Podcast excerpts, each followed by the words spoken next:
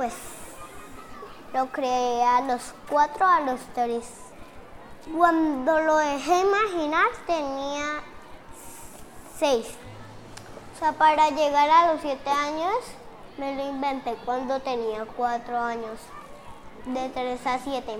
Digo, de cuatro a seis porque lo acabo de imaginar a los seis y es que yo creo que yo me los inventé porque eh, pues cuántos años tenía, yo le preguntaba, yo se los ponía y después él me los decía.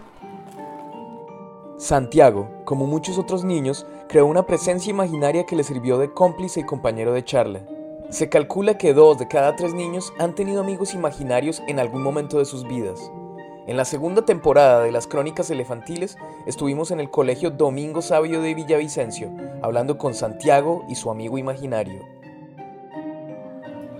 Era normal, como una persona como yo. Yo, yo lo inventé, se llamaba Samuel.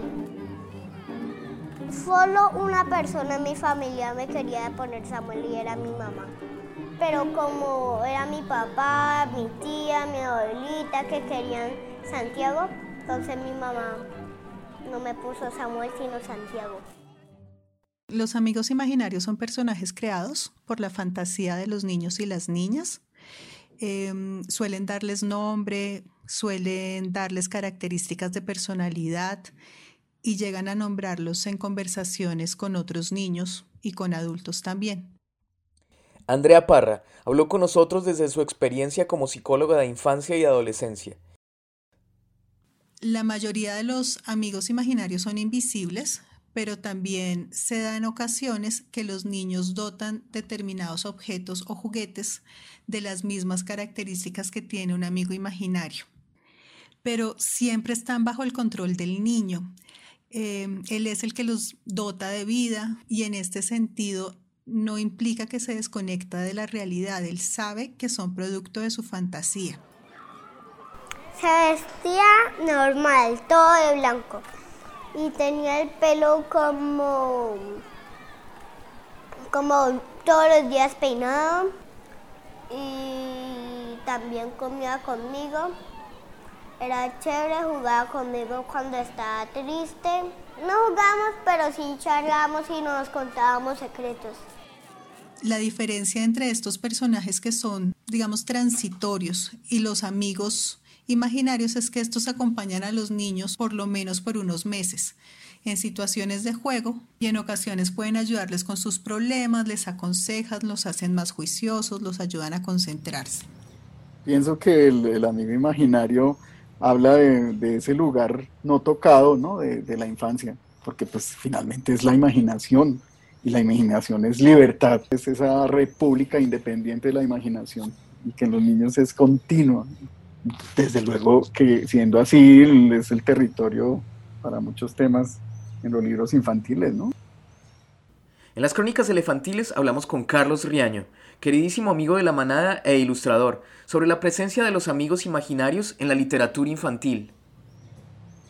Pero, pero desde la ilustración y desde los libros eh, tienen que ver como con la posibilidad de, de, poner un signo a eso que es un mundo un mundo propio, ¿no? Su singular, subjetivo, abstracto e intangible, ¿no? Porque es de la persona, ¿no? De su espíritu, de su imaginación también. Fue hace como un año y jugábamos con él y mi papá también. Ya casi no hablo con él porque tengo un nuevo amigo, o sea, no es imaginario, es uno de peluche que se me había perdido, pero lo encontré. Además tengo también mi papá de amigo, es mi mejor amigo. Por ejemplo, acá en Colombia ese, referente es clave en libros como por ejemplo Camino a casa, donde una niña eh, desarrolla un, relato a partir de, su relación con un amigo imaginario que es un león, pero que ese amigo león está haciendo como las veces de alguien que es aparentemente su padre y que es una víctima del conflicto armado en Colombia. Yo siento que allí hay otra cosa de otro modo y es cuando la niña puede encontrar su lugar de afirmación y, donde empieza a encontrar una identidad propia una, o una manera seguramente de trabajar un duelo, ¿no? son, son muchas posibilidades. Él vive en Bogotá, pero de pronto cuando yo lo llame se puede ir para otra ciudad. Él solo lo hace cuando yo le pido un favor allá. Pero cuando uno lo necesite, pues obviamente que también lo va a llamar. Por ejemplo, el caso de, de, de, donde viven los monstruos, eh, se han hecho muchas interpretaciones de ese libro, ¿no? Y, y, que si puede ser ese lugar donde el niño sublima su rabia, cierra la puerta y se encuentra en un mundo propio donde él ya no es obligado ni subordinado, sino que es el rey y puede dominar unas fieras monstruosos con sus batientes fijadas y sus afilados dientes y sus ojos de terror. Entonces uno dice, bueno, eso puede significar esa, esa rebelión y esa, esa emancipación, esa, esa, esa, salirse esa subyugación del mundo adulto, encontrar ese lugar donde se valida la infancia. O sea, no estamos hablando del cuarto en el que él se encerró, sino más bien en ese espacio donde él se expandió. Pues una vez que yo controlaba todo el universo, estaba parado en una piedra y había fuego, no me quemaba. Pero también estaba un robot, estaba un robot, yo estaba corriendo y salvando al mundo. Por ejemplo, en el, en el texto del desván de, Satoshi Kitamura, Hyain Oram, que es quien seguramente planeó el guion y Satoshi lo ilustra, es de un niño que está en la casa con su mamá y le dice como ya vengo, ¿no? Y entonces se va y tiene una escalera a un techo y se va al desván y allí encuentra un tigre con el que habla y, es no solamente el amigo imaginario, sino todo ese mundo imaginario. Entonces el niño construye ese mundo allí y, y, empieza a encontrar unos lugares y unos paisajes y unos entornos naturales y extraños y de repente bajan y la mamá le pregunta, bueno, ¿y usted dónde estaba? ¿Qué estaba haciendo? Dice, no, estaba jugando en el desván con unos amigos. Y la mamá le dice, pero es que aquí no tenemos desván.